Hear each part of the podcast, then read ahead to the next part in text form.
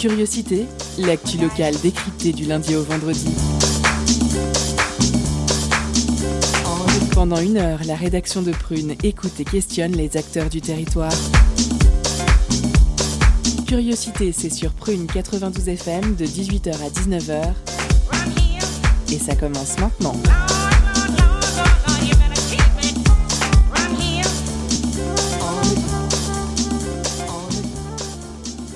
Bonsoir chers auditeurs et auditrices, vous êtes sur Prune 92 FM, il est 18h et c'est le retour de Curiosité, votre quotidienne d'actualité locale.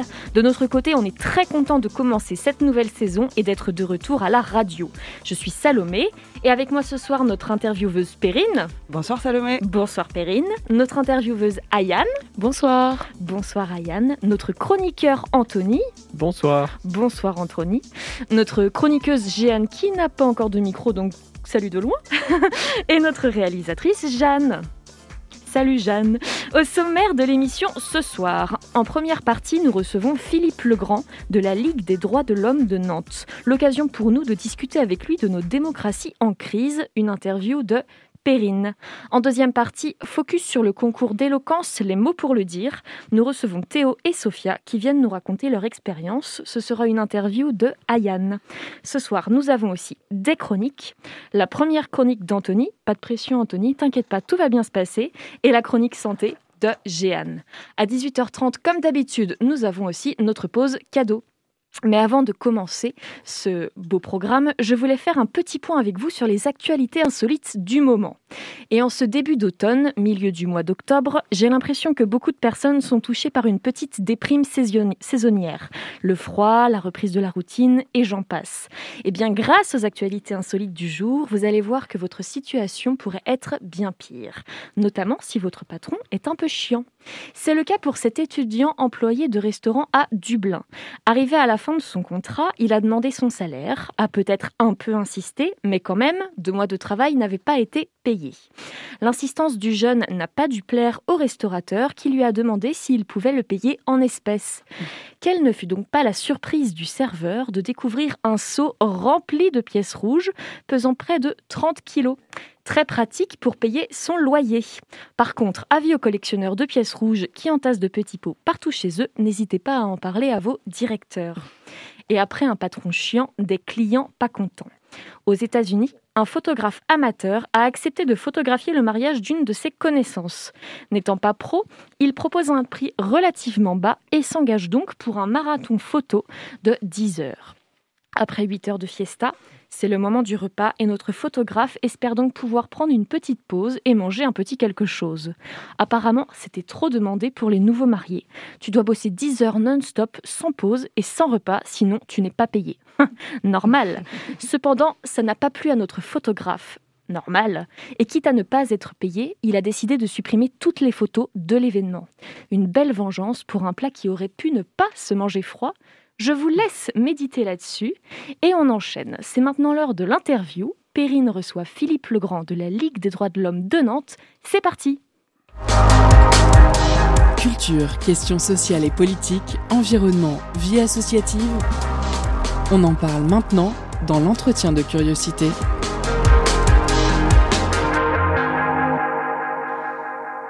Septembre au 13 octobre dernier, à l'espace Cosmopolis à Nantes, étaient organisées des expos, des tables rondes et des projections de documentaires autour d'une question qu'il est bon de se poser en 2021. Quelle démocratie à l'heure du numérique? Vaste sujet pour ma première interview sur Prune. À la fois très 21e siècle avec les nombreux mouvements qui en ont émergé, et toujours éminemment d'actualité à l'approche notamment de l'élection présidentielle de 2022 en France. Pour une démocratie forte de toutes ses voix, c'était le thème de la rencontre débat organisée le 30 septembre à Cosmopolis, à Nantes, je le disais, en présence des différents membres de la Ligue des droits de l'homme.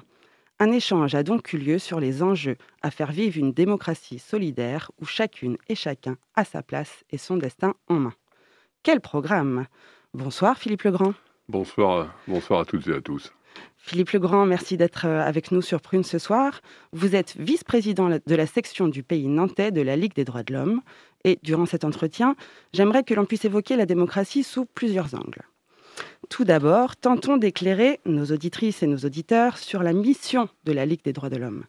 Sur votre site, on trouve dix grandes thématiques de lutte, je ne sais pas si on les appelle lutte, sur lesquelles vous dites réfléchir, discuter, agir pour la défense des droits et libertés de toutes et de tous. Elles sont chacune représentées par une couleur. Le racisme en vert clair, le droit des femmes en bleu marine, les discriminations en violet, le droit des étrangers en orange, partout dans le monde en jaune. Notre thème du jour, la démocratie, est aussi une de vos catégories de lutte. Elle y figure en bleu turquoise et y est associée aux libertés avec un S. Comment et quand avez-vous décidé au sein de la Ligue des droits de l'homme que ce serait une thématique à part entière et de quelle manière vous y attelez-vous? Ah ben, Nous avons décidé que ce serait une thématique à, part entière lorsque nous nous sommes créés en 1898. Euh, la, démocratie est évidemment une question euh, déterminante euh, pour tout, fonctionnement collectif d'une société, puisqu'il s'agit de savoir si le peuple, au sens les citoyens et les citoyennes, est souverain dans le pays dans lequel il, vit. C'est donc une question qui est très importante pour l'avenir, pour le passé, le présent et l'avenir de notre société. Très bien, je vous remercie. Depuis deux années consécutives, notre euh, quotidien est fortement marqué par un virus mondial. Nous sommes passés par plusieurs phases. La peur au début, et on écoutait attentivement les annonces gouvernementales pour connaître notre sort, confinement, pas confinement, école, pas école. Le doute ensuite, masque, pas masque, avec gel, mais lequel? Puis la suspicion de l'autre. T'es cas contact, de cas contact Bon, bah alors t'es cas contact Et enfin, c'est ce qui peut sembler inquiétant, la résignation pour certains. Ok, je fais mon attestation de sortie moi-même, je respecte le couvre-feu, mais la colère pour d'autres. J'en ai marre de tout ça, je veux prendre mes amis dans mes bras et je sors même après 19h. Donc de la division. Alors même que deux ans auparavant, on avait plutôt l'impression que c'était la solidarité qui refaisait enfin surface. Le cœur de métier des géants des réseaux sociaux est de mesurer le pouls de l'opinion publique. Pensez-vous que l'État, lui aussi, joue sciemment avec nos émotions pour mieux nous gouverner? Je me poserai euh, la question suivante, c'est l'inquiétude suivante. C'est que depuis 2015, nous vivons euh, depuis plus de trois ans, il y a eu plus de, plus de trois années, sous un régime particulier de l'état d'urgence sécuritaire, puis de l'état d'urgence sanitaire. Cette situation-là peut perdurer encore une année, puisqu'il semble que l'état d'urgence sanitaire puisse être prolongé jusqu'en juillet 2022. Cette situation nous inquiète parce que justement, elle porte atteinte à la démocratie sur le thème du jour, dans la mesure où aujourd'hui, vous, avez bien vu que le gouvernement ou le pouvoir exécutif légifère par ordonnance, il a obtenu du fait de cet état d'urgence des pouvoirs particuliers de, la part du Parlement, et que euh, cette, situation-là porte atteinte à la séparation des pouvoirs entre le pouvoir exécutif et le pouvoir législatif, que cela nous inquiète, que cette situation-là porte atteinte donc par là même à la démocratie, mais aussi à la responsabilisation des citoyens, c'est-à-dire qu'on pourrait gérer autrement la crise sanitaire en invitant les citoyens à, pour le coup, réfléchir et s'exprimer sur les conditions qui permettraient d'améliorer euh, la défense et l'action contre le, Covid-19. Ce n'est pas le cas. On trouve que ce gouvernement infantilise les citoyens et pour nous, là aussi, c'est une, sorte d'atteinte à la démocratie. Alors, je, sais justement que vous avez euh, essayé d'interdire ou de, disons, de mettre en garde l'État sur son application euh, Stop Covid. Euh, qu'est-ce que vous pouvez faire, vous, au niveau des citoyens, justement, pour les alerter de, tout ça? Ah ben Nous, nous, avons, nous sommes exprimés à plusieurs reprises. Nous sommes intervenus auprès du Conseil constitutionnel, auprès du Conseil d'État. Euh, nous sommes opposés au fait que, par exemple, on demande à des citoyens de contrôler d'autres citoyens par, l'application Stop Covid, s'agissant du pass sanitaire.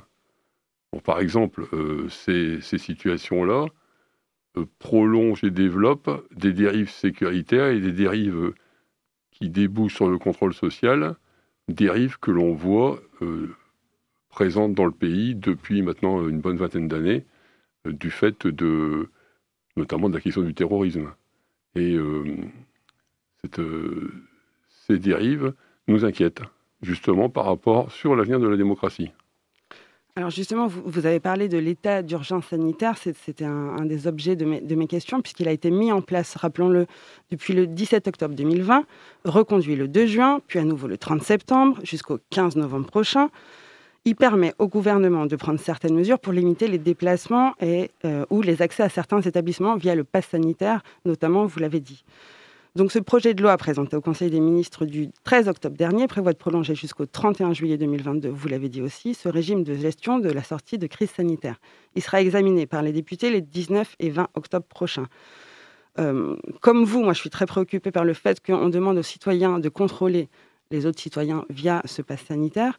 Est-ce que vous imaginez qu'il puisse y avoir encore d'autres réponses autoritaires à ce genre de, à cette crise sanitaire que nous sommes en train de traverser? Ben, J'espère que ce ne sera pas le cas. Euh, imaginez, mais de toute façon, euh, depuis 20 euh, ou 30 ans, on voit apparaître des dérives sécuritaires dont, on n'aurait pas imaginé l'année précédente qu'elles puissent exister. par exemple, si je fais référence à la loi sécurité globale, on n'aurait pas imaginé il y a quelques années qu'il serait autorisé des drones pour surveiller les, des manifestations ou des fichiers dans lesquels pourront être inscrits les opinions des personnes. Bon, cette euh, logique euh, qui donne de plus en plus de pouvoir, pour le coup, au pouvoir exécutif, donc à l'administration, sans contrôle du juge des libertés, sans le contrôle du pouvoir judiciaire, euh, nous pose question. Alors, pour, finir sur cette question de, cet état d'urgence et de la, crise sanitaire que nous traversons, est-ce que vous avez des moyens et, quels, ont-ils été ces derniers temps pour justement alerter les citoyens? Est-ce que vous manifestez? Est-ce que vous avez des banderoles? Est-ce que vous, êtes présent dans les manifestations? Comment, agissez-vous précisément, concrètement? Ben, On agit euh, toujours de deux manières. Mais c'est, je dirais, nous n'avons pas inventé euh, là-dessus euh, ce, qui, peut être fait. Hein on agit euh, d'abord en, sur l'opinion, c'est-à-dire on exprime notre, vigilance, on exprime nos, préoccupations, on essaye de convaincre du danger de telle ou telle mesure, de telle ou telle loi. Ensuite, on agit au niveau de la presse, et ici, euh, on vous remercie de nous inviter euh, dans une radio comme celle-ci.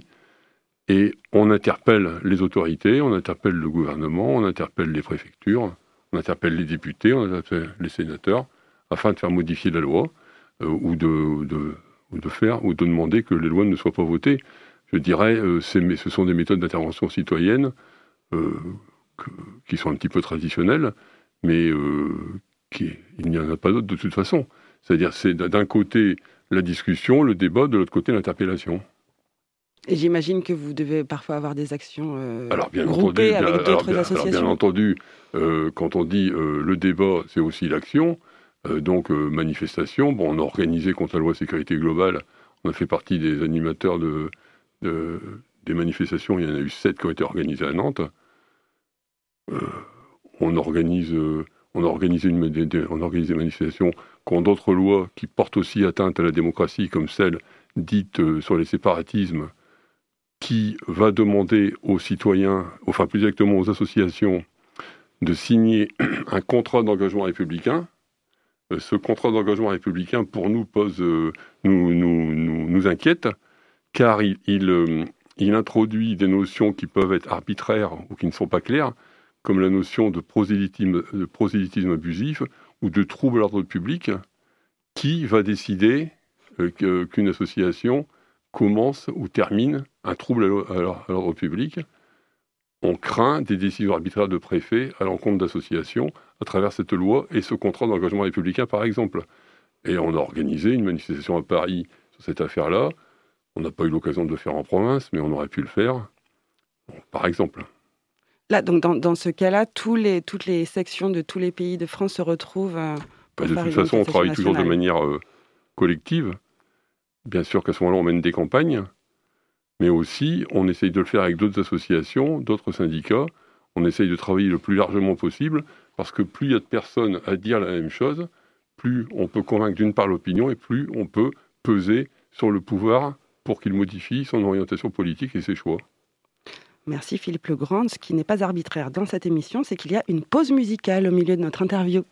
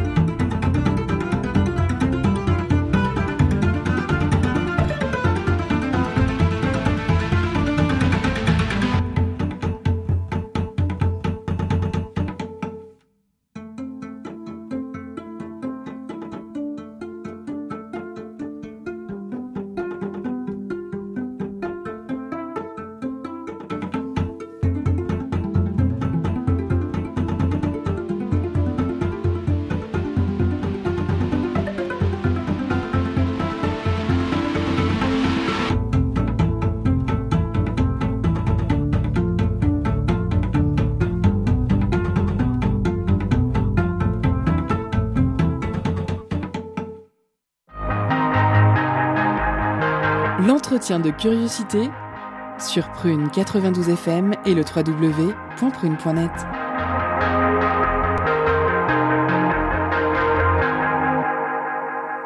Toujours sur Prune 92 FM, nous venons d'écouter 2359 de Gaspard Klaus et nous retrouvons tout de suite notre invité Philippe Legrand.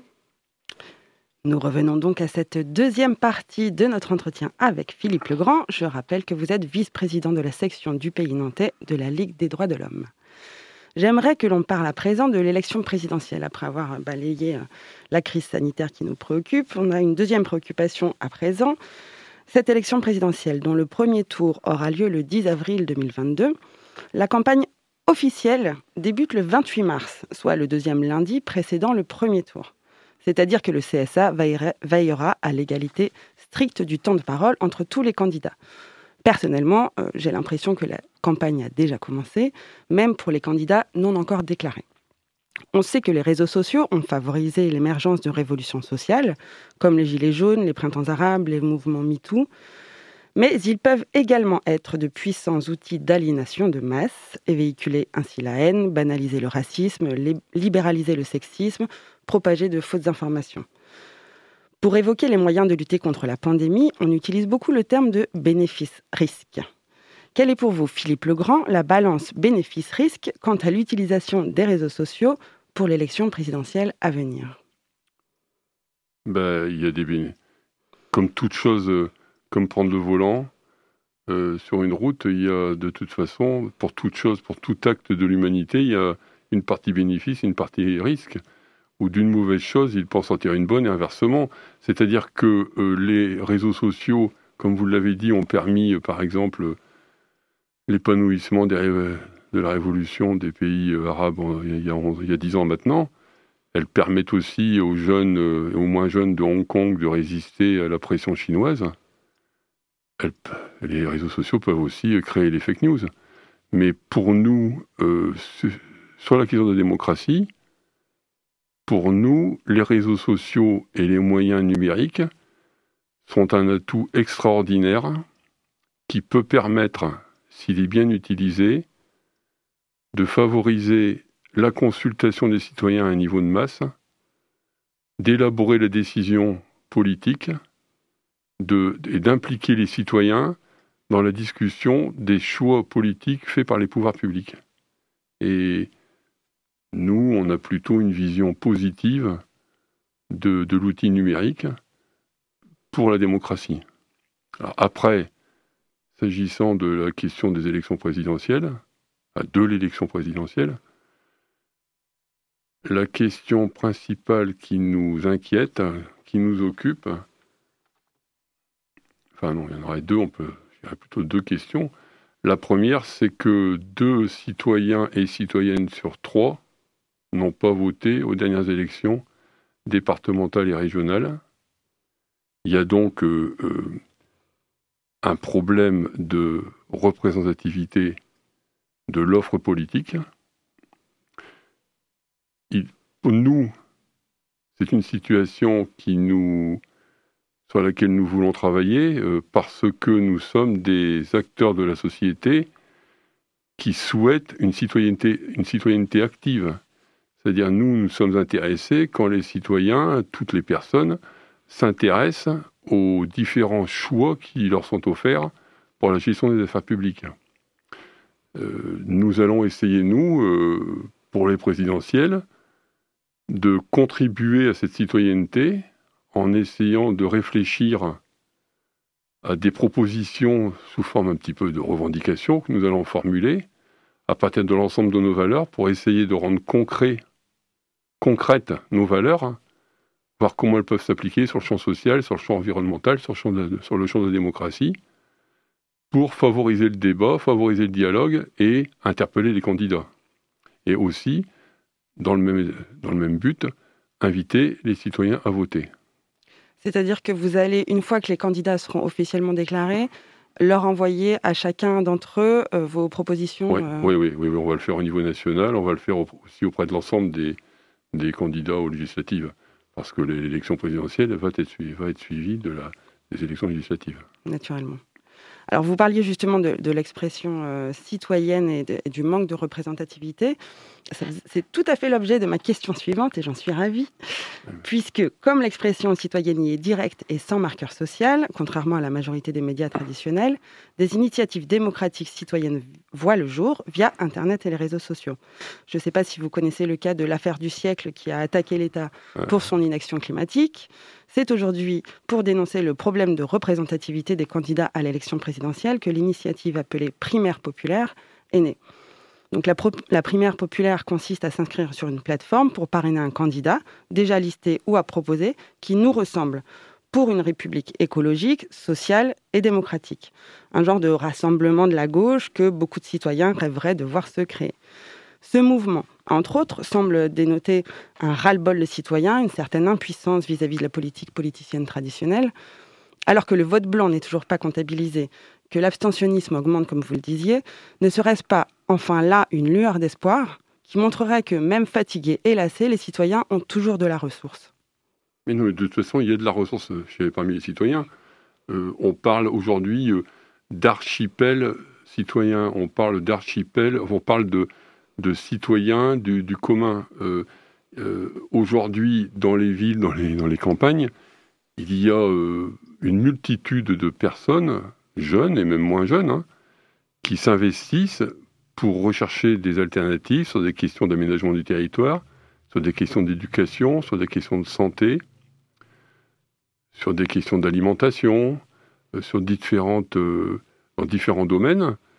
Euh, ces personnes-là veulent s'investissent, débattent collectivement, veulent réfléchir euh, à, des solutions de proximité. De cette manière-là, toutes ces personnes construisent ce que nous on appelle l'intérêt général, ou euh, ce qu'on pourrait appeler l'intérêt commun, c'est-à-dire les communs, que, doit-il être préservé pour l'avenir de l'humanité et l'avenir de la planète?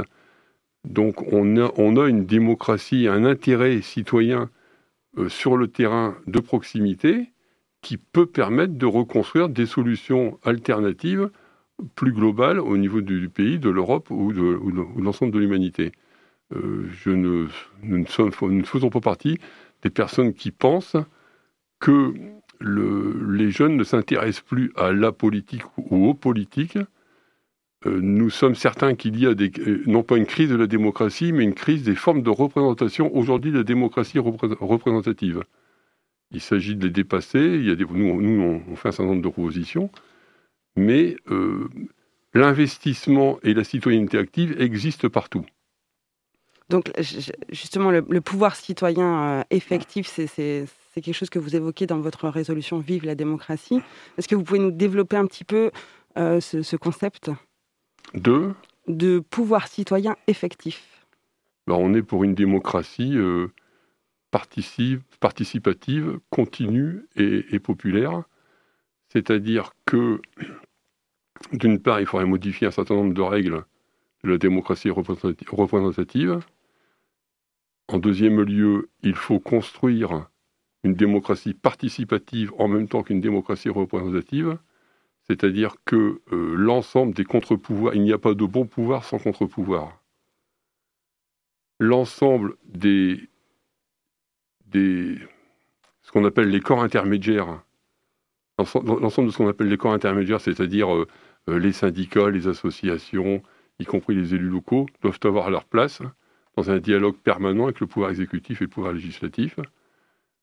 Et enfin, en troisième lieu, c'est ce que je viens d'expliquer, la construction par d'autres canaux euh, d'une démocratie euh, de territoire, de proximité, parce qu'il ne peut pas y avoir un bon fonctionnement de, la démocratie sans que les, citoyens et les citoyennes soient tout le temps associés aux décisions par des consultations, par des, des référendums locaux.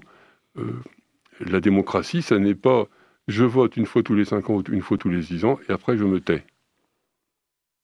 Juste alors pour, pour finir sur un petit euh, sujet d'actualité récente, c'est pas un petit sujet, excusez-moi, c'est l'affaire Steve Maya euh, Canisso. Donc deux ans après les faits, euh, cette histoire fait toujours parler d'elle et c'est tant mieux.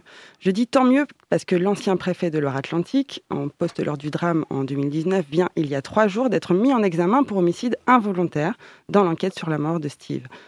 Euh, la, Ligue des droits de l'homme travaille aussi sur les violences policières. J'imagine que ce genre de sentence vous donne de la force pour continuer vos combats. Est-ce à ce genre de résultat que vous tentez de parvenir via vos multiples actions? Ben oui, euh, il n'y a pas que le préfet qui est mis en examen, hein. il y a le... C'est l'actualité la plus, récente. Il y, a, le commissaire sur place, qui, était sur place et le directeur de cabinet du préfet. Ben, je dirais que c'est un peu une illustration, c'est un peu une illustration de ce que nous disions. C'est-à-dire que le, il y a eu des manifestations de plusieurs milliers de personnes à Nantes pour demander vérité et justice pour, Steve, et, d'ailleurs pour vérité et justice pour toutes les personnes qui étaient présentes au Quai Wilson le 21 juin 2019. Euh, bien sûr que pour que les citoyens et les jeunes et les toughers, comme on dit, reprennent confiance dans la justice, bien sûr que, et dans, dans, et dans dans la société elle-même, bien sûr qu'il faut qu'il y ait une enquête qui aille jusqu'au bout et un jugement dans cette affaire-là et que les responsabilités euh, soient, établies et les, personnes euh, qui seront reconnues euh, fautifs sanctionnées. Merci beaucoup Philippe Legrand. Je rappelle que vous êtes vice-président de la section du pays nantais de la Ligue des droits de l'homme. Nous avons aujourd'hui abordé le thème de la démocratie avec vous et vous pourrez, chères auditrices et chers auditeurs, poursuivre votre, votre réflexion en allant voir au cinéma Bonne Garde à Pirmille, ça je l'ai vu sur votre site internet, le lundi 15 novembre prochain, le film de David Dufresne, Un pays qui se tient sage. Projection qui sera suivie d'un débat organisé par la Ligue des droits de l'homme. Merci, merci Radio Prune et merci Madame de d'avoir bien regardé ce que nous faisons afin que vous de poser des questions pertinentes. Merci. Je vous en prie. Oui, merci beaucoup Perrine pour cette interview. Et avant de passer à la suite, je vous propose d'abord de faire une pause musicale.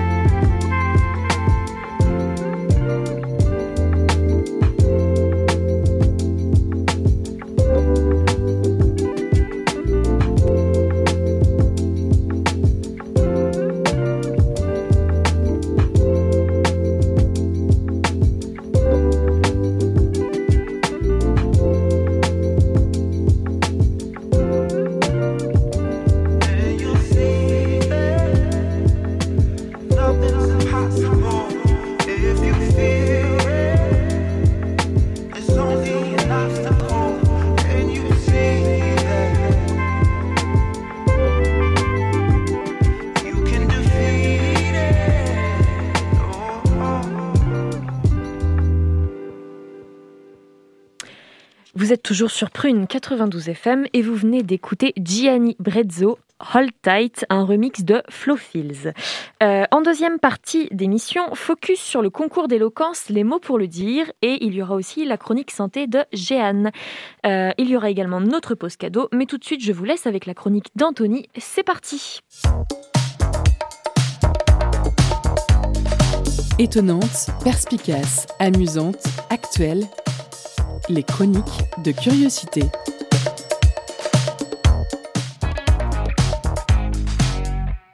Bonjour à tous, euh, c'est ma première fois ici et comme toutes les premières fois, ça sera pas terrible, un peu mou et pas très rythmé. Enfin, pour être précis, c'est pas la première fois que je passe à la radio. La première fois, j'étais au collège, on faisait une interview et le prof à la fin a tenu à me parler. Il a dit Anthony, j'ai jamais vu quelqu'un d'aussi mauvais. Je vous préviens, je pense pas avoir progressé depuis. Mais assez parlé de moi. C'est bientôt Halloween vous devez sûrement regarder des films d'horreur comme tous les gens à Halloween. Et je comprends pas trop le principe de films d'horreur perso, des films juste pour avoir peur. Genre si tu veux ressortir, ressentir de la vraie peur, il suffit de sortir seul le soir à commerce, ou même seul en journée à commerce quand t'es une femme, ou alors regarder CNews s'il pleut et que t'as la flemme de sortir, ça marche aussi. Puis vous avez remarqué les films d'horreur Ils ont souvent des noms censés faire peur comme Scream, Psychose, Qu'est-ce qu'on a fait au bon Dieu Après il y a aussi des films d'horreur qui ont des noms féminins comme Annabelle, Carrie, Maggie, comme si les femmes, ça faisait peur aux hommes riches qui font des films d'horreur. D'ailleurs, je sais pas si vous avez remarqué, mais les films avec des noms féminins, c'est soit des films d'horreur, soit des romances. Je crois donc que les hommes voient les femmes uniquement sous l'angle de l'attirance ou de la peur, ou les deux, comme le démontre la place de Marine Le Pen dans les sondages. Mais finalement, c'est facile de trouver un nom de film d'horreur. Par exemple, cette semaine, il y a une nuit, je me lève et là, je me fais attaquer. Ils étaient quatre, j'étais tout seul, j'ai fait tout ce que j'ai pu pour survivre. J'avais ma première chronique à faire en même temps. Bref, je me fais attaquer, c'était quatre cousins. Vous savez, les trucs qui ressemblent à des gros moustiques avec des longues pattes Bah, ça marcherait hyper bien un film d'horreur qui s'appellerait La vengeance des cousins, La nuit des cousins, ou même L'attaque des cousins. D'ailleurs, pour ce film, j'ai déjà le, synopsis, j'ai bossé. je, recherche d'ailleurs un financement si ça intéresse quelqu'un. Euh, donc en fait, euh, le film, ce serait des cousins zombies qui envahissent le monde. Alors pour des raisons évidentes, euh, le personnage principal serait joué par Christine Boutin, rapport aux cousins et rapport avec les cousins. Du coup, ça donne un remake de La Nonne où toutes les entités maléfiques, elles couchent ensemble. En plus, c'est bien, on mélange romance et horreur, ça pourrait faire un super film avec un nom féminin. C'est dommage parce que l'attaque des cousins, ça sonnait quand même très très bien. Bref, euh, j'espère que j'ai pas trop raté cette première fois, contrairement aux autres. Et euh, je vous dis bonne semaine à tous. Eh ben, merci beaucoup Anthony pour cette première chronique et nous sommes ravis que tu aies survécu à l'attaque des cousins. Grâce à ça, on a pu euh, avoir cette belle chronique et c'était génial. Alors maintenant, c'est l'heure euh, eh ben, c'est l'heure de, de faire une pause cadeau. Concert, spectacle, cinéma. Tout de suite, Prune comble ta soif de culture avec la pause cadeau.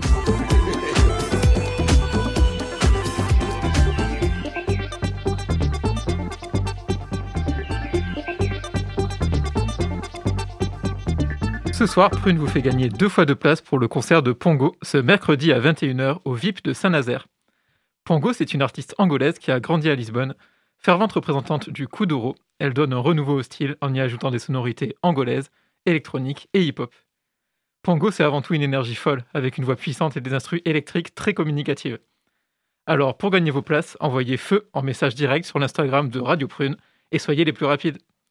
On vous laisse en musique avec son dernier titre Blue Shoes, ou sorcière en français.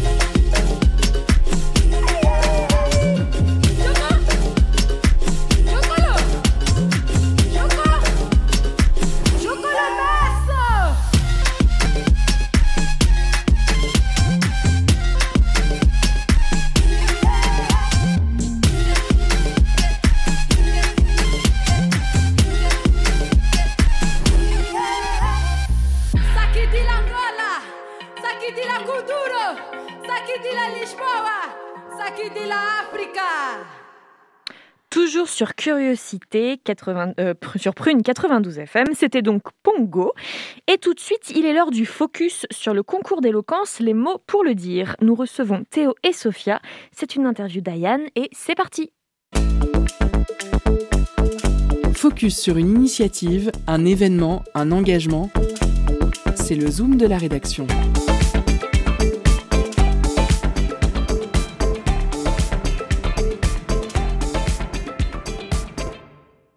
C'est le premier focus de la saison et nous allons parler d'éloquence.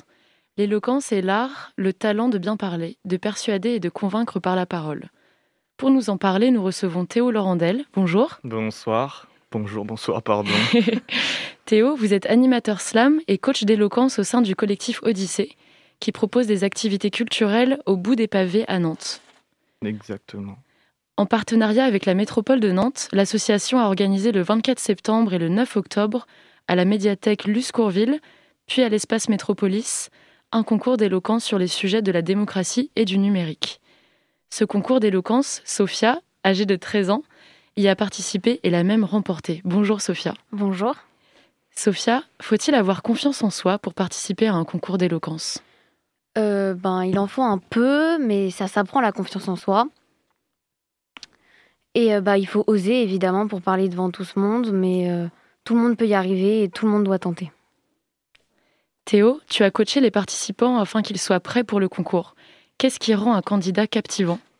Ce qui rend un candidat captivant, moi j'aime beaucoup, j'aime beaucoup apporter l'oralité d'une manière assez énergique. On a envie de capter les personnes, capter l'auditoire. Donc moi, je suis, c'est vrai que j'interviens, je les ai coachés et je les ai coachés d'une manière à intervenir sur beaucoup sur le corporel, la prise de voix, la projection de voix. Donc euh, avec Sophia, on a travaillé ça ensemble. On a travaillé avec une dizaine, euh, dizaine de, participants qui sont inscrits par eux-mêmes. Et faut le dire aussi, le fait de s'inscrire par eux-mêmes, c'est qu'il y a l'engouement, il y a l'envie de vouloir euh, faire évoluer ces choses-là. Donc ouais, moi, si je devais définir quelqu'un de captivant dans son oralité, dans sa prise de parole, on va dire c'est l'énergie, l'émotion, l'intensité, beaucoup de choses qui portent vraiment à l'art oratoire, parce que c'est un art, et l'art oratoire, ça, ça s'apprend, selon moi.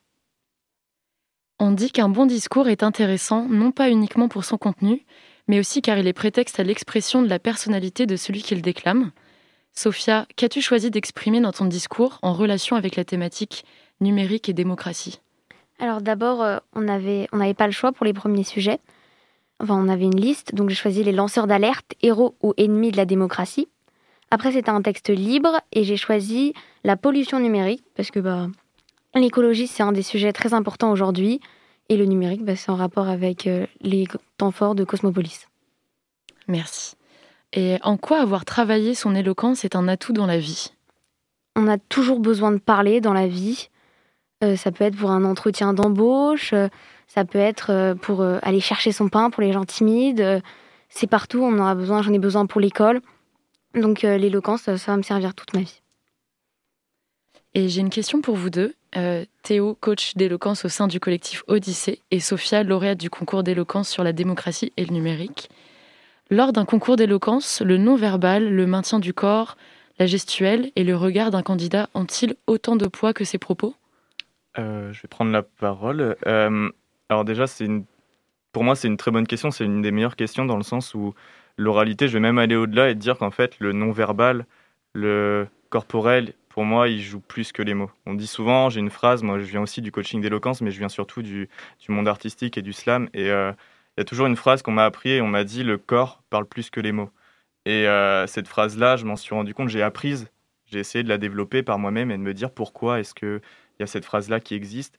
Et euh, à force de côtoyer un peu le monde artistique, l'éloquence, le slam, toute forme d'oralité, je me rends compte que la manière de lancer ces mots, pour moi, c'est un peu lancer ces mots, de, de trouver un vecteur qui va faire en sorte que les gens vont s'accrocher. Pour moi, le non-verbal, il va être limite plus important, en fait, que les mots. Selon moi, ça reste mon avis.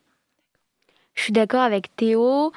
Qu'importe, enfin, si c'est important ce qu'on dit, mais on va voter pour nous pour la façon dont on le dit. Il faut convaincre la personne. Et aujourd'hui, euh, il y a des politiques euh, qui donnent des idées euh, farfelues et pourtant, on les croit quand même parce que la façon dont ils le disent, ça nous convainc. On a l'impression qu'ils nous parlent à nous, on est convaincu de ce qu'il dit.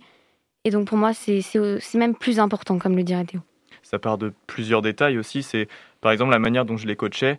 J'arrivais à leur dire de faire en sorte que par exemple, en 5 secondes, il faut quelque, chose. Le début d'un discours, il doit être entreprenant, il doit être actif, il doit, être, on doit créer une position, créer une vraie, euh, une vraie focalisation, un vrai focus sur la personne et de se dire, voilà, comme l'a dit Sophia, il y a des personnes qui s'entraînent jour et nuit pour ce genre de choses et ça s'apprend et savoir manipuler, c'est un peu ce côté manipulation qui existe et c'est un vrai, un vrai travail sur l'oratoire.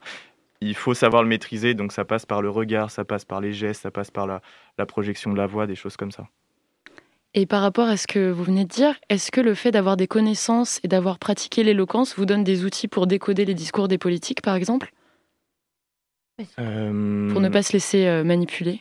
Alors, euh, même moi, alors je me sens pas plus légitime que quelqu'un d'autre, hein, mais même moi qui suis coaching en éloquence, coaching d'oralité, euh, même moi, je me fais avoir. Même moi, ça m'arrive de complètement me faire avoir et de me dire là, ok, là c'est fort parce que je suis pas plus fort qu'un autre. C'est un art et certaines paroles sont mieux décrites que d'autres et euh, chacun a son style. Il y a une vraie personnalité dans le style oratoire, il y a un vrai style à chaque fois. Et euh, moi, ça m'arrive souvent lors des grands débats de grandes personnalités de me dire là, ok, là on est sur un, on est sur quelque chose de fort et voilà. Donc c'est un, c'est tout un monde, tout un monde à découvrir là-dessus. Moi, je débute dans l'éloquence. euh, C'est que par ce concours que j'ai découvert l'éloquence. Mais euh, pour moi, on peut quand même se faire voir parce que c'est leur talent, justement, euh, aux politiques, euh, de nous faire croire des choses. Et euh, bah, ils ont plus d'expérience que moi aussi. Donc.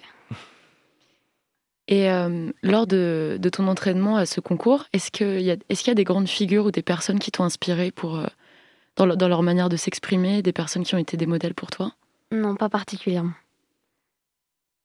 Et comment le jury délibère-t-il pour départager les participants et désigner un gagnant? Quels sont les critères? Et est-ce qu'il y a un barème euh, établi?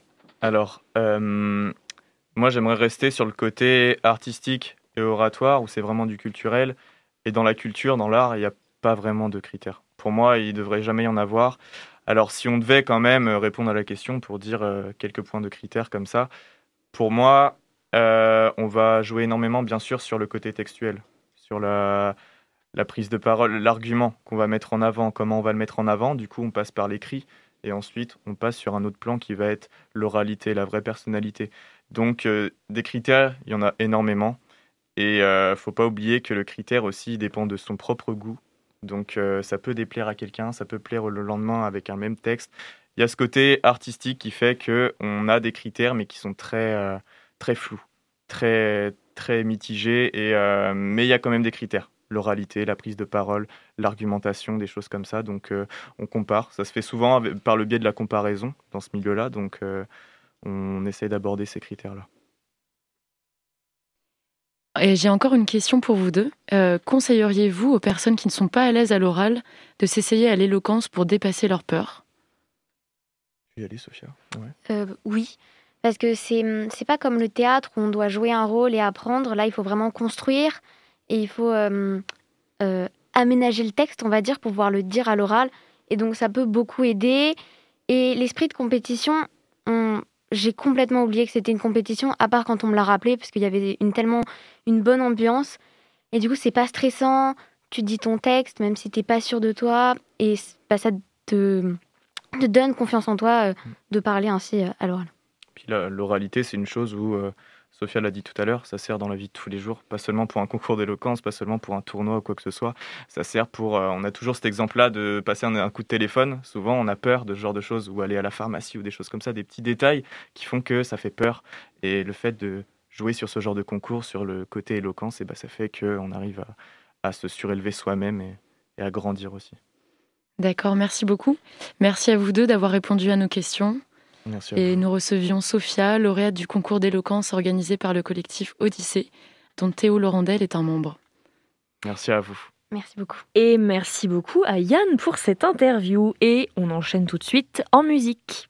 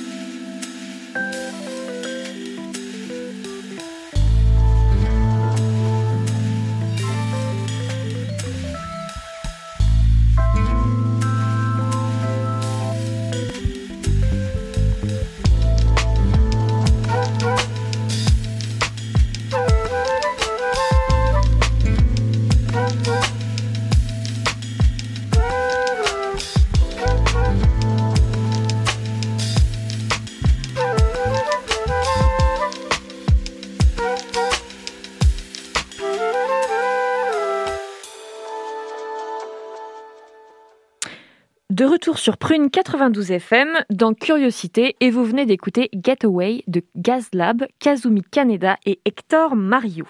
Et je laisse maintenant la parole à Jeanne pour sa chronique santé.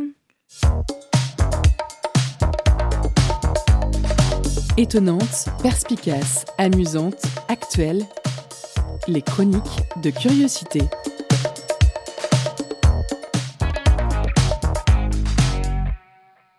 Bonjour à tous, merci Salomé.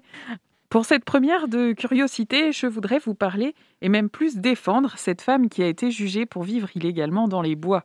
Pour vous en dire plus, cette personne souffre d'électrosensibilité, c'est-à-dire qu'elle manifeste des symptômes physiques tels que la fatigue, des nausées, des palpitations cardiaques ou encore des maux de tête ou étourdissements causés, selon les patients concernés, par les ondes électromagnétiques.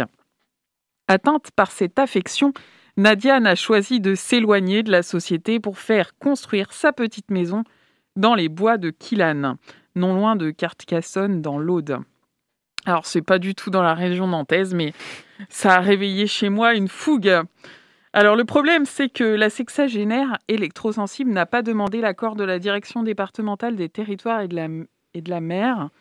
Euh, c'est ce que relate en tout cas la dépêche. Et euh, Nadiane ne s'est pas rendue à son audience devant le tribunal correctionnel de Carcassonne. Elle devait être jugée euh, pour ça, pour être partie euh, habiter dans les bois. Et elle ne s'est pas rendue donc devant le tribunal. Alors cette, ancienne peintre en bâtiment pourrait être condamnée pour s'être installée illégalement dans cet espace naturel sans autorisation. Mais depuis quand on ne peut plus vivre dans les bois. Et d'ailleurs, nous sommes euh, de moins en moins libres. Nous ne pouvons plus coucher avec un ou une cousine. Hein, pauvre, pauvre Christine Boutin, ce soir on a beaucoup parlé d'elle. Nous sommes obligés euh, de porter ces masques, toujours bien ajustés. On peut rire, oui, mais de ce qui est de bon goût. Laissons donc Nadiane vivre dans les bois si elle le souhaite. Hein, Nadiane euh, ne s'est donc pas rendue à son jugement, comme je la comprends se retrouver face à un tribunal pour ça, c'est vraiment absurde, ça n'a pas de sens. Merci, merci à tous. Vive la liberté, vive Nadiane. merci beaucoup Jeanne pour cette chronique et toutes nos pensées à Christine Boutin, car effectivement ce soir c'est compliqué pour elle. Euh, et c'est sur cette chronique que se termine l'émission. Donc euh, merci à nos invités du jour, Philippe Legrand de la Ligue des droits de l'homme de Nantes et Théo et Sophia du concours d'éloquence Les mots pour le dire. Merci à toute l'équipe, merci Perrine, Ayane, Anthony, Jeanne et Jeanne pour la réalisation de cette émission. Merci à vous bien sûr, chères auditrices et auditeurs, de nous avoir écoutés. Vous retrouvez Curiosité dès demain à 18h et quant à nous, on se retrouve lundi prochain. Pour combler cette attente, vous pouvez réécouter toutes nos émissions en podcast sur notre site www.prune.net. Juste après nous, c'est Money Time, alors restez sur Prune 92 FM et sur ce, moi je vous dis à la prochaine.